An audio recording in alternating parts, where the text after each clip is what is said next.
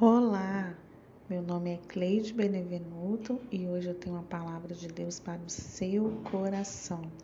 E o título da nossa palavra hoje é A Marca do Cordeiro.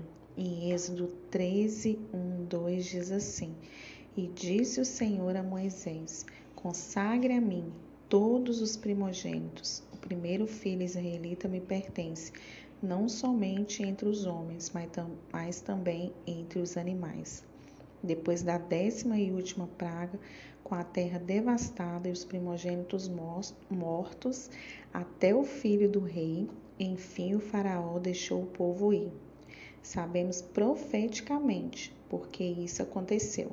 Foi dessa forma que o Senhor instituiu a Páscoa.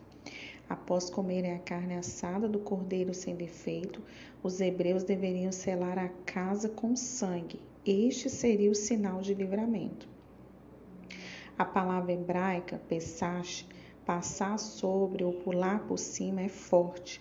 O anjo da morte, enviado pelo Senhor, passaria pelas casas marcadas sem ferir filho algum, pelo poder da marca do sangue. Estava estabelecida a festa da Páscoa, da libertação do povo de Deus, uma noite de consagração e celebração.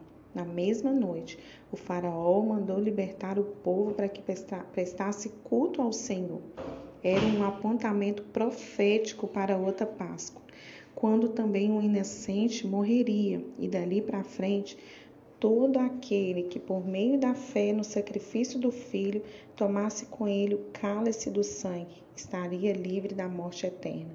Por isso, nós cristãos periodicamente tomamos a ceia, reafirmando nosso pacto, fé e comunhão com Deus assim como os cordeiros imaculados que foram sacrificados no Egito antigo para poupar e redimir o povo do cativeiro egípcio. Cristo se entregou e levou nosso castigo sobre si, como está escrito. João viu Jesus aproximando-se e disse: Vejam, é o Cordeiro de Deus que tira o pecado do mundo. Entendeu porque Deus endureceu o coração de Faraó até a décima e última praga? O resgate não poderia vir por uma revolta de escravos ou pela decisão de um governante que estava vendo seu país em ruínas. A liberdade precisava ser profética, um livramento feito pelo sangue do Cordeiro sem defeito ou mancha. Você tem a marca do Cordeiro em sua vida?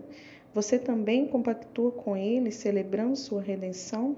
A redenção só vem pelo derramamento do sangue do Cordeiro inocente de Deus.